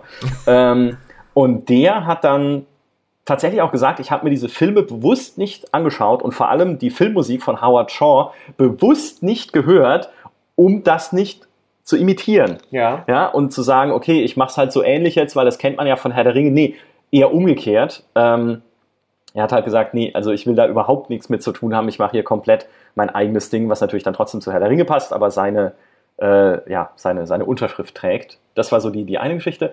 Und der zweite ja, das Vortrag. passt auch einigermaßen, weil ja auch die Mittelerde-Spiele mehr oder weniger sich auch irgendwie sagen, ja, Tolkien, wissen wir nicht, ob wir den gelesen haben. Wir machen irgendwie unser eigenes Ding, äh, was irgendwie noch in diese Welt äh, einigermaßen passt. Ich meine, ich mag diese Spiele, aber mhm. man kann echt nicht sagen, dass sie authentische Herr der Ringe-Erfahrungen sind. Nee, das, das nun wirklich nicht, nee. Ähm, der zweite Vortrag, den ich gesehen habe, war von einem anderen Komponisten, der äh, ein bisschen genauer erklärt hat, wie man und mit welchen Mitteln man in Musikstücken Gefühle hervorruft. Da ging es dann halt unter anderem darum, ne, wenn du halt willst, dass irgendwas episch klingt, dann baust du irgendwie fette Trommeln rein und möglichst große Abstände zwischen den Noten, also sehr hohe Noten, sehr tiefe Noten aber auch, dann wirkt das gleich alles viel größer und wie man dann halt Themen komponiert für einzelne Helden, Figuren und Schauplätze, die dann auch immer wieder variiert werden, wenn es um diese Figuren, Schauplätze und Helden geht, ja, sodass du halt allein schon, ohne hinzugucken, durch die Musik Wiedererkennungseffekte hast in der Welt. Zelda macht es ganz groß, ja, also auch Breath of the Wild hat da halt viele, setzt viele so Akzente, die man eigentlich ja, also die du bewusst nicht so, so mitkriegst, das Feen-Thema, es gibt halt irgendwie das alte Link-Thema, was dann ganz am Ende erst kommt und so. Ähm, aber das fand ich halt, also das fand ich einfach spannend. Und das sind auch Themen, das das höre ich mir nicht nur an, um jetzt im Podcast äh, drüber herzureden, äh, wie toll es war, sondern das, finde ich, sind halt immer Ansatzpunkte für Reports und auch für Podcasts dann tatsächlich irgendwann mal, wo man das weiter vertieft und dann mal guckt, wie läuft so ein Schaffensprozess überhaupt bei Musik? Wie geht das? Welchen Gesetzen folgt Spielemusik beispielsweise, auch wenn sie dynamisch sein muss? Ja, also mhm. wenn sich das irgendwie ans Kampfgeschehen anpassen muss, ähm, wo die dann auch erzählt haben, ja, also da wurde halt dann auch äh, viel experimentiert mit unterschiedlichen Musikarten und oft schreibt man dann als Komponist ein Stück und dann kommen irgendwie die Gameplay-Designer und sagen, nee, ey, Kumpel, das ist viel zu schnell. Ja, unsere Kämpfe sind viel langsamer. Das musst du langsamer machen. Dann sagst du als Komponist das so, ja, Alter, ja, ja, du musst halt das Gameplay und die Musik aneinander angleichen sozusagen. Also meistens die Musik ans Gameplay, weil Gameplay steht dann noch im Vordergrund. Mhm. Und ähm, da ging es halt unter anderem um den Takt. Und dann sagt der Komponist natürlich, der Takt ist Kunst, ja. ja. Und äh, nee, ja. aber das, du musst halt anders denken als äh, Spielekomponist, als als ähm, normaler Komponist, äh, der irgendwie an einem Film arbeitet, eine Filmszene kriegt und die dann mhm. halt entsprechend scored. Hat er auch gesagt, das macht er bei Zwischensequenzen, ja, da kriegt er irgendwie Zwischensequenz und baut da irgendwie einen, einen Score drunter, also einen Soundtrack, eine Musik. Äh, fürs eigentliche Spiel gelten da ganz andere Gesetze. Also wahnsinnig spannend. Ja, und auch die Technik muss ja immer so sein, dass diese Lieder nahtlos ineinander übergehen können, weil ja eben in der Regel ein, ein, ein Soundtrack-Stück im Spiel oft nicht zu Ende laufen darf, weil ja. du weißt ja nie, wann der Spieler plötzlich in den Kampf reinstolpert. Wenn du halt The Witcher zum Beispiel erkundest, und dann geht halt im Hintergrund so deine ruhige Erkundungsmusik und jederzeit kannst du über ein blödes Neckernest stolpern, stolpern oder sowas. Ähm, ganz primitiv habe ich das mal gesehen, äh, den im, im Battle Realms Soundtrack, den habe ich mir irgendwann mal äh, runtergeladen. Die haben einfach jedes Lied zweimal aufgenommen. Es gibt jedes Lied in einer normalen, in einer Combat-Version. Mhm. Und es ist dann einfach genau das gleiche Lied, nur halt schneller und dramatischer. Mhm. Ich glaube, heutzutage sind die Techniken ein wenig fortschrittlicher, aber äh, das fand ich auch ganz lustig. Ja. Und was noch immer ganz spannend ist, äh, an Überraschungen und Unerwartetem, sind einfach die Gerüchte, die man aufschnappt, hier auf der Messe.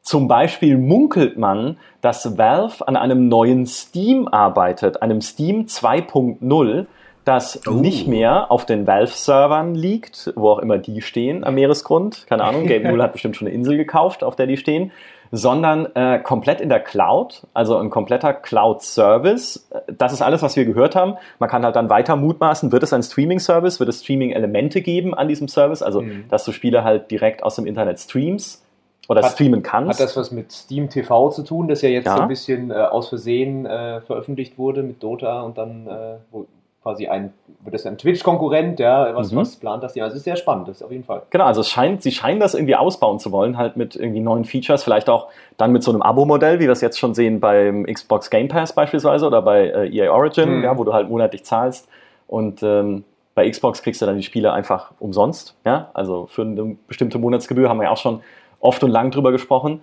Und das ist halt. Äh, Witzigerweise in unserem E3-Podcast, also ja. bei der letzten Messe, haben wir viel über Streaming geredet. Äh, und eigentlich ist er irgendwie naheliegend. Also man, das haben wir, sind wir damals gar nicht drauf gekommen oder hat das Thema uns halt nicht hingeführt. Aber wenn mehrere große Publisher damit experimentieren, kann man sich ja eigentlich fast sicher sein, dass Valve das auch tut, weil Steam die führende Plattform ist die werden das ja nicht an sich vorbeiziehen lassen. Hm. Genau. Und das Ding ist aber, es ist noch nicht spruchreif und deshalb nur ein Gerücht, weil sie angeblich, das ist das Gerücht auf dem Gerücht, ist das wahnsinnig viel aufwendiger, als sie selbst gedacht hätten. Und sie müssen dafür halt wirklich die komplette Steam-Architektur von Grund auf neu aufsetzen. Also kannst du nicht einfach das alte Steam nehmen und in die Cloud ballern. Ja, so funktioniert's nicht. Äh, ich würde es so machen, ja, aber so geht's wohl nicht. Ähm, so haben sie sich wahrscheinlich auch gedacht. Ja, genau, ja, vielleicht. Und jetzt müssen sie aber halt, die, wie gesagt, die, den kompletten Client, die ganze Architektur im Hintergrund, all das muss neu gemacht werden. Deshalb gibt's da noch nichts äh, Offizielles davon zu hören. Aber wie gesagt, wer weiß, ob es stimmt, aber so diese, immer wieder diese kleinen Bits und Pieces, die man so aufschnappt mhm. in irgendwelchen Gesprächen, wo man sagt, hey, ich habe gehört, dass dass äh, Mimimi hier an einem neuen Shadow Tactics arbeitet im Western-Setting und wir so, haha, so ein Quatsch, die machen einen Commandos. nee. also das, das ist auch immer witzig. Wir machen mal einen Gerüchte-Podcast. Das, da hätte ich mal Bock drauf, irgendwie am Ende des Jahres so irgendwie mein, mein Notizbuch aufzuschlagen und alle Gerüchte nochmal zusammenzufassen, die sich in dem, im Laufe des Jahres irgendwie nicht bewahrheitet haben ja. oder noch so, die man so mitgenommen hat. Das wäre sehr cool. Oh ja, auf, je, auf jeden Fall. Ähm, machen wir dann nach dem Spielemusik-Podcast, äh, der auch mal ein Podcast wäre, der sich wirklich anbieten würde, weil Spielemusik ja das eine ist, was du auch im Podcast direkt präsentieren kannst, wenn du drüber redest. Ja. Äh, aber so fortschrittlich waren wir bislang noch nicht. Ähm, ja, ich meine, Valve hat ja auch noch ein bisschen Zeit. Wir haben ja letztes Mal schon drüber gesprochen, äh, in, in, in unseren E3-Fazits, dass die Welt, glaube ich, auch aktuell eh noch nicht reif ist für Streaming-Plattformen, also für reines Cloud Gaming, mhm. obwohl wir inzwischen relativ, ich meine, äh, wir haben es vorher schon mal angesprochen, seitdem ist noch zweimal weiter in diesem Podcast das Internet abgerissen. Wir können nicht mal zuverlässig einen Podcast aufnehmen mit drei Leuten. Jetzt stellt euch mal vor, wir könnten nur über das Internet spielen, nur in der Cloud. Das würde ja also würde ja komplett ausbeißen daran. Ja. Ähm, deswegen glaube ich, noch ist die Welt nicht reif dafür. Ähm, aber wer weiß, andererseits dachte auch damals niemand, dass sich Steam durchsetzen wird. Äh, ich glaube tatsächlich, wenn es jemand durchsetzen kann, ist es viel eher noch Valve, als dass es ein Publisher macht, der dann sagt, nur unsere Spiele habt ihr jetzt auf dieser Plattform. Ähm, und die Leute sind eh schon skeptisch wegen der Plattform. Ähm, ich meine, du, Ubisoft kriegt ja jetzt nicht mal die Leute dazu, Uplay zu installieren, wenn sie nicht absolut gezwungen sind, es zu machen. Genauso mit, mit EA und Origin, weil alle einfach sagen, so, so, solange ich kann, bleibe ich einfach nur bei Steam. Und die anderen mhm. Dinger werden halt dann automatisch mitgestartet, wenn ich in Steam auf das Spiel klicke und es von dort aus starte. Aber niemand startet Origin als seine erste Spieleplattform, wenn er sich auf seinen PC einloggt und guckt, was spiele ich heute von meinen Origin-Spielen. Naja, deswegen glaube ich, wenn. Wenn hm? du viel spielst, dann musst du Origin starten. Also von daher, das ist jetzt eigentlich das schlechteste Beispiel, das du geben konntest. ne, wenn du halt ganz konkrete Spiele, für die du es zwingend haben musst, aber dann guckst du nicht auf Origin, was gibt's hier sonst noch für coole Spiele. Hm. Dann gehst du nämlich wieder auf Steam. Und dann siehst du vielleicht, oh, das Spiel gibt's nicht auf Steam. Dann googelst du es, du guckst nicht mal, du, dann guckst du auch noch nicht auf Origin, googelst erstmal, wo gibt's denn das Spiel? Und dann sagt dir Google, ja, du brauchst Origin dafür. Und dann startest du wieder Origin. Und dann spielst du Battlefield und dann beendest du Origin auch wieder. Okay. Und äh, du hast keine Ahnung, welche Funktionen Origin überhaupt sonst noch hat, weil du es nur für das eine Spiel startest. Ähm, und deswegen glaube ich, wenn sie jetzt sagen würden, Origin jetzt mit der Cloud oder sowas, wäre schwierig, die Leute dazu hm. zu bringen, das als ihr primäres, primäre Gaming-Methode zu akzeptieren. Aber wenn halt wirklich ein Steam 2.0 kommt und sagt, alles, was du auf Steam hast, jetzt in der Cloud, das könnte der Stein sein, der diese Lawine vielleicht ins Rollen bringt. Könnte ich mir vorstellen. Wobei, also ich finde, es ist gerade eine spannende Zeit für Steam, auch äh, wie die Steam-Konkurrenten, ja mit Fallout 76 äh, ja, dass ja jetzt auf den Be äh, Bethesda-Launcher ausweicht und Call of Duty jetzt auf dem Battle.net und äh, auf der Gamescom nämlich habe ich jetzt auch mit jemandem gesprochen, der fest davon überzeugt war, dass er jetzt äh, nicht den Steam Killer erfunden hat, aber ähm, einen neuen Store, der sich auf jeden Fall dann Market Share schnappen wird, nämlich äh, das heißt Robot äh, Cash oder K Cash. Ähm, und das ist so ein äh, mit Crypto Mining optional und du kaufst, du kannst deine äh, digitalen erworbenen Spiele wieder verkaufen, kriegst dafür Tokens und die kannst du wieder einsetzen, um neue Spiele zu kaufen. Und was ganz wichtig ist, die Entwickler äh, müssen nicht 30% abgeben wie bei Steam, sondern nur, äh, lass mich nachgucken. 29. Äh, nee, 5%. Ui. Und ähm, das könnte tatsächlich was Interessantes werden, weil er meinte nämlich auch, dass äh, sie gehört haben bei den Gesprächen mit den Publishern, dass viele eben äh, ja nicht ähm, äh, müde sind dieser ganzen Sache, aber die wollen natürlich auch Geld sparen und deswegen haben sich jetzt auch so Firmen wie Paradox oder ähm, THQ Nordic und so, die sind da jetzt damit dabei, wenn das startet im Oktober. Äh, und vielleicht, ähm, es wird nicht Steam ersetzen, aber es könnte sein, dass das mit mit sowas wie Fallout 76 so ein bisschen mehr Druck auf Steam aussieht. Und deswegen vielleicht kommt dann auch dieses Steam 2.0, einfach weil die merken, hey, äh, unsere Nutzerzahlen sind jetzt zurückgegangen, äh, es gibt immer wieder diese Negativmeldungen über Steam, ob jetzt mit der Community, mit den Benutzergruppen, Hass, was nicht alles. Ähm, oder den Support und was nicht alles. Also ähm, es ist einfach eine spannende Zeit für Valve und für Steam und äh, vielleicht sehen wir tatsächlich jetzt in den nächsten ein, zwei Jahren große Veränderungen am Markt. Das ist gut möglich. Ich meine, das klingt jetzt so ein bisschen für mich danach, als würde sich das genauso viel Market Share schnappen wie die ganzen World of Warcraft Killer der letzten zehn Jahre. ähm, äh, vor allem, weil 5% äh, Marge ist natürlich toll für Publisher, aber die Dinger werden ja dort genauso viel kosten für den Endkunden. Der Publisher will ja einfach mehr verdienen. Ja, aber du kannst äh, es dann wieder verkaufen, kriegst 25% deines äh, Einkaufspreises zurück. Ist jetzt auch nicht so viel. Also wenn du es jetzt irgendwie ein Retail-Spiel auf Amazon verkaufen würdest, könntest du vielleicht eine größere äh, Marge. Aber du kannst zumindest deine, wenn du jetzt halt in deine Steam-Bibliothek guckst, wie viele Spiele du da hast, die du noch nie mehr spielen wirst, wenn du die jetzt alle verkaufen könntest für 25% deines des Einkaufspreises, ja, da würde jetzt keiner meckern, glaube ich. Also das wäre schon, ist schon eine interessante Idee auf jeden Fall. Ich bin auch sehr skeptisch. Äh, gerade weil das mit Kryptowährung äh, zu tun hat und so, und da schrillen bei mir schon immer alle Alarmglocken. äh, Wird, glaube ich, halt einigen Nutzern so gehen. Ja, zumindest haben sie, äh, um das noch zu sagen, die haben es äh, zumindest so, äh, der Plan ist eben so, dass quasi diese Fluktuationen, die ja bei Kryptowährungen extrem sind, quasi nur von dieser Firma getragen werden. Und ein Token auf dieser Plattform ist dann immer ein Euro wert, egal wie gerade der Kurs ist. Aber ja, mal schauen. kann man diese Währung denn selber meinen? Genau, du kannst diese auch dann meinen, wenn du willst, äh, aber das ist halt wie komplett Verrückt. optional und sagst dann, hey, ich, ich spiele jetzt gerade nicht, ich lasse meinen Computer jetzt äh, laufen, mach die Umwelt kaputt, äh, benutze 10.000 Mal mehr Strom als sonst und äh, kriegst dafür, also der Plan ist, dass man sich so drei bis vier Spiele theoretisch nur durch Mining kaufen kann im, im Jahr. Okay, ja, Nvidia äh, verschickt schon die Grafikkarten jetzt. Ja. Die neuen, die neuen GeForce-Grafikkarten, die ja, wir die ganze Zeit probiert haben. damit mit denen. genau, ja, ja ich meine, das, das klingt halt so ein bisschen alles nach, nach Features so für, für Hardcore-Power-User, die halt aber nicht den, den Otto-Normalnutzer von Steam wegtreiben werden. Interessant finde ich die Rechnung, wie das für die Publisher am Ende aufgeht, wenn du sagst, klar, es geht nur noch 5% an den Store, gleichermaßen gibt's aber Used Games auf dem Store. Mhm. Also, ja. wie viele Leute werden ihre Spiele tatsächlich verkaufen?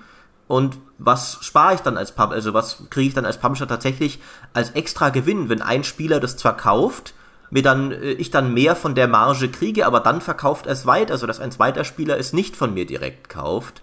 Ähm, wäre interessant äh, und auch, auch zu welchem Preis du es dann weiterverkaufen kannst. Also kriegst du dann nur 25 Prozent? Genau aber der andere kauft es trotzdem zum Vollpreis, genau. was der Rest nochmal an den Publisher geht? Du kaufst ja nicht, du verkaufst quasi nicht direkt, sondern du ähm, sagst einfach, ich will es nicht mehr, in dem Sinne. Ah, okay. Und kriegst das Geld zurück. Das ist ja auch keine, logischerweise kein, also das, arbeitet auch nicht mit Keys oder so, dass da ja, jetzt der Keys genau, zurückgeschickt okay. wird und der andere kriegt den Key, sondern es wird einfach freigeschaltet auf einem anderen Account äh, und auf deinem wird es deaktiviert. Also äh, und per Blockchain, also ich habe selbst nicht ganz verstanden, weil es ist einfach unglaublich kompliziert, dieses Thema, aber äh, da gibt es so Smart Scripts und damit kann man dann so einem digitalen Gut quasi äh, ja nicht eine physikalische Ebene verleihen, aber dass das dann wirklich existiert und dass man auch wieder wegnehmen kann. Und es ist auch ein DRM, also von daher muss halt auch sein, weil du halt ähm, das ja irgendwie kontrollieren musst, dass der es jetzt nicht mehr hat und der hat dann die Lizenz, ja. der andere und so. Ja, aber ob das was wird, ist eine andere Frage. Aber ich fand es sehr spannend, dass die. Interessant ist auf jeden Fall. Ja. Äh, dann, dann würde ich noch äh, auch noch ein, ein, zwei Überraschungen zum Abschluss. Ich war ja nicht dort, aber ich habe auch Sachen gesehen, das war die, äh, Überraschung, dass du nicht auch, da warst. Auch, genau, die auch dort gezeigt wurden, äh, weil wir ja auch hier sehr viel für unseren Stream und so sehr viel Gameplay organisiert haben und so, dass wir zeigen konnten. Und ein Spiel, das ich da sehr witzig fand, das gibt, ist, glaube ich, könnt ihr mal gucken, wenn ihr euch heute irgendwie bei den Indie-Spielen rumtreibt. Äh, Iron Danger heißt das.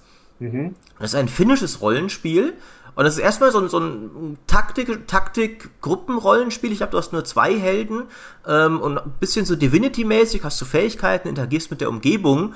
Aber es hat im Grunde die Zeitmechanik von Life is Strange, dass du jederzeit 10 Sekunden zurückspulen kannst, beliebig. Also auch sekundengenau. Ähm, und jeden einzelnen Move theoretisch dann genau so setzen kannst, dass er passt und ausprobieren kannst, okay, jetzt habe ich hier den Feuerball geschossen, das hat nicht das gebracht, was ich wollte, spule ich nochmal vier Sekunden zurück und mache vielleicht stattdessen irgendwie äh, einen Eiszauber rein stattdessen und guck mal, ob das was bewirkt. Mhm. mhm. Ähm, und das fand ich, äh, da, gibt es eben schon, schon Gameplay, ist so eine, basiert auf finnischer Mythologie mit, mit Steampunk-Robotern und sowas obendrauf. Ähm, ich fand die Idee einfach sehr amüsant. Ich wollte schon sagen, die, die Steampunk-Roboter sind ja aus der finnischen Mythologie, ja. Äh, das wäre mir neu tatsächlich, aber okay, obendrauf. Ja, obendrauf halt. Äh, ich meine, ich kenne finnische Mythologie nicht. Ich, wenn, wenn da Max drin wären, äh, ich könnte euch jetzt nicht beschwören, dass das nicht so ist. Äh, ja, ich habe auch noch eins, ähm, das habe ich selbst nicht gespielt, aber ich habe auf der E3 gab es den Trailer zu und jetzt habe ich mit Kollegen gesprochen, die waren alle so begeistert davon. Das heißt äh, My, äh, My Friend äh, Pedro, glaube ich, ja. Mhm. Und äh, das ist dieses Spiel mit der Banane.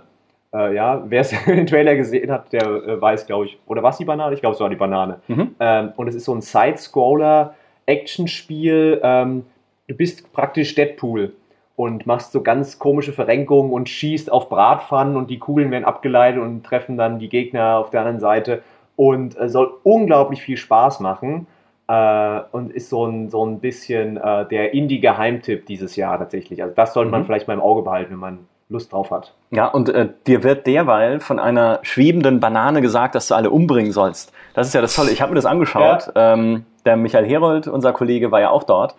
Und es ist halt einfach skurril. Ja? Mhm. Du läufst da halt in einem Level rum und dann sagt diese Banane, oh, jetzt hast du einen erschossen, jetzt musst du sie alle erschießen. ja? und äh, es ist schon, das ist schon sehr nett gemacht. Das ist aber fast schon kein Geheimtipp mehr, weil äh, beim Devolver-Stand, die da der Publisher sind, da äh, liegen die Leute übereinander, um dieses Spiel spielen zu können. Okay. Aber das ist tatsächlich super, ein, ein, wirklich schönes, schönes Ding. Aber auf der Messe vielleicht, aber ich glaube, da draußen ist es vielleicht immer noch ein Geheimtipp. Das kann sein, ähm, ja. Äh, und ansonsten, was mir auch noch überraschend gut gefallen hat, sie haben eine, eine komplette Mission gezeigt vom, vom neuen Remedy-Spiel, von, von Control. Und das sieht einfach verdammt cool aus, finde ich. Du hast da so bisschen, du hast halt lauter so telekinetische Kräfte, bisschen wie das äh, Telekinese-Plasmid aus Bioshock, was ja bekanntlich damals immer schon das beste Plasmid war aber irgendwie noch viel cooler gemacht und mit, mit Grafik und so, dass du wirklich so. Je, mit je, Grafik die, auch noch, wow. Grafik auch noch, genau. Der, der, Peter ist heute immer so ein bisschen, der fällt mir so subtil in den Rücken die ganze Zeit. Das, das ist so ein bisschen, ich fühle mich hier unterwandert. ähm, also erstens sieht es eben fantastisch aus und dann wirklich so die, die, die, das ganze, ganze, ganze Geröll des Levels sozusagen alles ranziehst und entweder so eine Wand vor dir schweben lässt oder so mit dem Fingerschnippen lässig dem Gegner in die Fresse haust. Also und, und, und dann deine Waffe ist auch so eine, die sich ständig verändert. Du hast nur eine Waffe, die halt verschiedene Modi hat und sich dann, dann äh, wandelt, auch durch deine Superkräfte. Ich fand das sah einfach extrem stilvoll und stimmig aus. Ich finde es zwar immer noch nervig, dass, dass Remedy jetzt schon mehrere Spiele da haben wir auch schon mal darüber gesprochen, beendet hat, offensichtlich in dem sicheren Gewissen, wir machen da nochmal eine Fortsetzung, deswegen können wir die Story auch mit einem beschissenen Cliffhanger enden. Und dann sagt halt Microsoft, ja nee, hat sich halt nicht gut genug verkauft, könnt ihr nicht machen. Äh, ich hoffe mal, daraus lernen sie jetzt vielleicht mal und machen ein gescheites Ende. Aber stilvolle Spiele konnten die ja immer schon. Und äh, das scheint ein weiteres zu werden, was da gut reinpasst. Also ich bin da äh, ist, gibt noch sehr wenig Interesse dafür, merkt man. Also merkt man auch bei uns so an den, an den Abrufzahlen. Ich merke es auch an mir gerade. Sowas. äh, aber, Michael ist eingeschlafen gerade, tut mir leid. ja, können nicht jeder von uns sich die ganze Zeit nur mit Cyberpunk befassen. ne? äh, aber sieht extrem cool aus, meiner Meinung mhm. nach. Also, wer noch nicht sich diese, dieses Gameplay mal angeschaut hat, würde ich empfehlen. Mhm. Ich habe jetzt habe ich auch noch eins, äh, was ich auch noch gespielt ja, nee, ich, habe. Ich weiß gar nicht, ob ich dir noch eins, ob ich dich noch eins sagen lassen sollte, so unverständlich. Nee, es ist, ist aber eins, das dir gefällt. Cyberpunk. Ah. Nee, ja, genau. Badabam. Ähm, was ich nämlich noch gespielt habe, das habe ich schon wieder völlig vergessen, ist Life is Strange 2. Ah! Äh, diesen äh, Prolog, den man spielen, also nicht Prolog, sondern halt das erste Story-Kapitel, das man spielen konnte mit den beiden Brüdern. Und da sind wir, glaube ich, sehr unterschiedlicher Meinung, äh, Peter und ich. Weil äh, du meintest ja, nachdem du es gesehen hattest, das äh, sei dann doch ziemlich äh, jetzt nicht so mitreißend wie die Geschichte von Life is Strange 1 und auch nicht so, also es wirkt halt einfach nicht so auch gameplaymäßig ausgefeilt, weil du ja selber diese Kraft nicht hast, dieses Zeit zurückspulen, so, ja. sondern du hast ja diesen kleinen Bruder dabei, der halt Sachen explodieren lassen kann, wenn er schreit. Mhm. Genau, also das ist eher so eine indirekte Spielmechanik, dass man irgendwie den Bruder glücklich stimmen will und gucken muss, dass äh, wahrscheinlich dann später dem nichts passiert, damit der nicht irgendwie durchdreht und die ganze Welt in Schutt und Asche liegt oder so. Äh, ich fand aber tatsächlich diesen Prolog, den ich gespielt habe, richtig gut gemacht, weil du einerseits wieder sehr viel in den Umgebungen rumgucken konntest und halt so mit deinem Charakter so äh, Erinnerungen einfangen, die halt an bestimmten Gegenständen hängen. Dann hängt da halt in der Garage noch das Fahrrad der Mutter, die verstorben ist und so und äh, ich glaube, dass sie verstorben ist. Äh, wer weiß, ja, vielleicht ist sie auch ein Alien Spoiler. und zurück zu den Sternen oder so. Äh, ups. Ähm, und äh, sie ist weg. Sie ist einfach weg. Und äh, dann passieren halt dramatische Wendungen und verschiedene Dinge. Und ich fand es, also ich hätte es tatsächlich gerne weitergespielt. Ja, ja ich bin einfach einer, der kein Life Strange mag, aber das äh, soll jetzt nichts davon abhalten, dass es ich als objektiv erkenne, dass es auch gut gemacht war. Gerade weil es halt so eine, so eine Alltagssituation ist. Es bringt dich halt richtig in diesen Teenager rein, ja. Mhm. Äh, was dem seine Hoffnungen sind. Der geht auf eine Party und muss dann, kriegt dann Geld von seinem Vater und äh, ja, kauft, muss Alkohol einpacken und solche Geschichten. Alles, was man, was man so gemacht hat schon mal, ja, als Teenager. Ähm, und sie machen es jetzt ja als Roadtrip, was ich tatsächlich ganz spannend finde, dass es einfach, weil Life is Strange 1 äh, bist ja immer in diesem, in Arcadia Bay immer wieder eigentlich an dieselben Locations gekommen. Mhm. Äh, das ist auch so, ein, so eine Schwäche, sage ich mal, von diesen Episodenspielen. Einfach, weil es auch, ähm, gerade bei, bei, bei Telltale-Spielen ist mir das oft aufgefallen, dass es auch mit, Finan mit dem finanziellen Rahmen einfach was zu tun hat, mit dem Klar. Budget, ne? dass du halt nicht zig neue Locations machen kannst, sondern du kommst halt immer wieder dahin. Äh, und äh, jetzt sind sie halt so ein bisschen gezwungen, tatsächlich, ähm, weil man sich von, von Seattle nach Mexiko bewegt, immer wieder was Neues zu zeigen.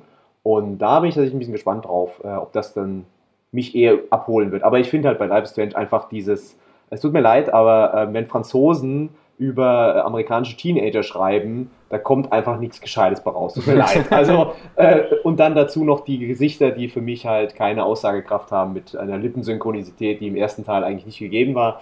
Das alles hat bei mir nicht den Hype ausgelöst, den andere da hatten dann, das finde ich gut zu hören, denn jetzt muss ich überhaupt nichts mehr darauf geben, wie du mich die ganze Zeit unterwandert hast, denn offensichtlich bist du einfach ein unflätiger Banause, der keine Ahnung hat. Äh, also sehr, sehr gut, dann bin ich jetzt beruhigt. Ich spule noch kurz die Zeit zurück und nehme alles zurück, was ich gerade gesagt habe.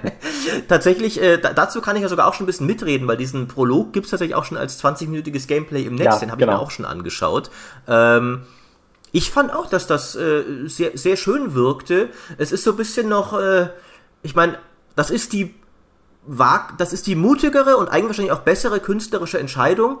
Trotzdem finde ich es irgendwie ein bisschen schade, dass halt es wirklich was komplett Neues ist, dass du gar keine bekannten Figuren hast, dass du, äh, dass es so anders ist in vielerlei Hinsicht, dass, dass sich halt, also ein bisschen fehlen einem, finde ich schon so leicht, hat man einen Herzschmerz dabei, weil du halt merkst, okay, die, die Sache mit, mit Arcadia Bay ist jetzt wirklich einfach vorbei, das war's. Ähm, und ich finde es tatsächlich auch ein äh, bisschen schade, dass du diesmal keine Superkraft selbst hast, ähm, weil ich finde schon, also ich meine, bei Life is Strange, es geht nicht ums Gameplay, natürlich nicht, aber das war noch so ein netter Gameplay-Kniff, den es halt hatte mit dem Zeit zurückdrehen.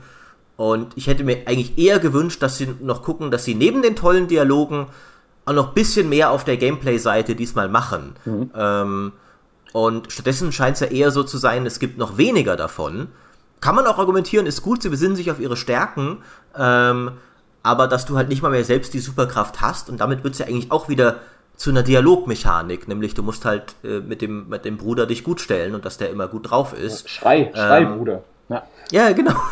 Das finde ich, das finde ich ein bisschen schade tatsächlich. Ich dachte so, vielleicht spielt man ja irgendwann den Bruder in so einem Call of Duty Abschnitt, wo man dann durch so einen, durch so einen Schlauchlevel läuft ja. und die ganze US-Armee wegschreit. Ähm, Black Ops 2, wo du den Bösewicht in der einen ja. Mission spielst und einfach der schreit nämlich auch die ganze Zeit dabei. Ja, das ist so ein Blutschleier. Äh, das wird bestimmt da drin sein, ja. Ja. Die also französische da, Variante davon. Davon, davon gehe ich, geh ich. Du rennst wieder ein Baguette durch den Level und haut Leute kaputt. Genau.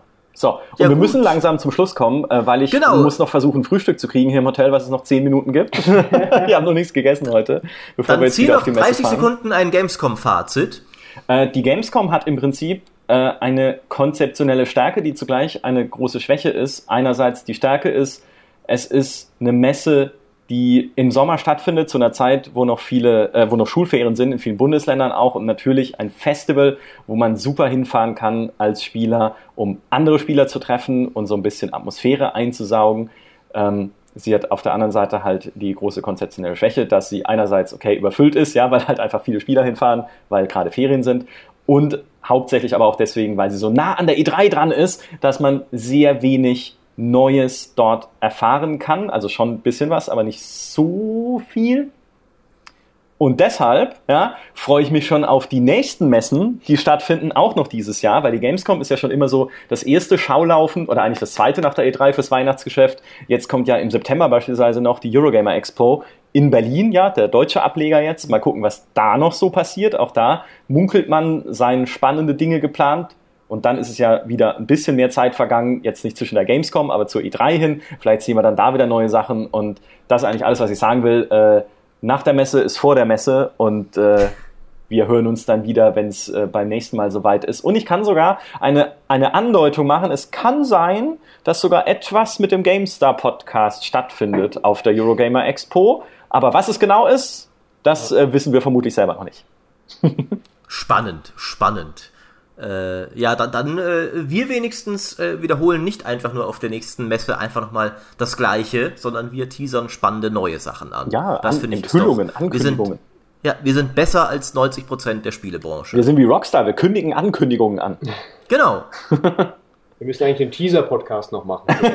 Da, aber den kündigen, Fall, den kündigen wir an. Den kündigen wir an und dann äh, ist in dem Teaser-Podcast das Datum, wo der richtige Podcast erscheint. ja, wie es unter anderem Life is Strange ja auch gemacht hat. Äh, aber das machen wir nicht mehr jetzt, denn ihr müsst noch Essen kriegen. Äh, ich hoffe ja, ihr kriegt es nicht. Dann äh, ist, seid ihr wenigstens ein bisschen abgestraft für eure Cyberpunk-Unverschämtheit. Ähm, aber ihr habt ja viel geistige Nahrung, ne, an der ihr euch laben könnt auf der Messe. Und äh, dann müsst ihr halt vielleicht mal damit zufrieden sein. Ja, ich kann mir halt nochmal Cyberpunk anschauen, das wäre natürlich äh, eine Möglichkeit, klar. Ich dagegen sitze einfach zu Hause ja gerade noch. Äh, vielleicht schiebe ich mir schnell noch eine Frühstückspizza in den Ofen oder sowas. Ich, ich kann es ja hier machen. Du ja, kannst im ja auch erlauben. euch. Also ich meine. Eine das ist, äh, Frühstückspizza. Mit Ei und Ja. Bacon dann Ja. oder, oder halt irgendwie. Das Ja. erzählst du uns Mit- einfach was auch- fünfmal, was auch immer ich äh, wie will. gut die geschmeckt hat. Sehr gut. Gut. Dann, Gentlemen, vielen Dank und bis zum nächsten Mal, würde ich sagen. ja, guten Appetit. Tschüss. Ciao. Dankeschön, ebenso. Viel Glück beim äh, Essen besorgen. Danke.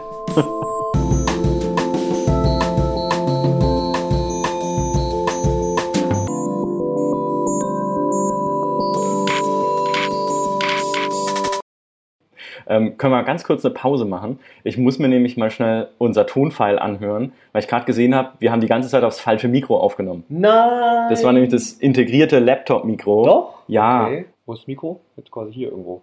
Oder? Äh, das Mikro ist irgendwie hier unten. Ah, alles klar. Ja, man sieht es nur nicht. Gut, gut. Ach, Profis, ey, wir sind solche Podcast-Profis. Mhm. So,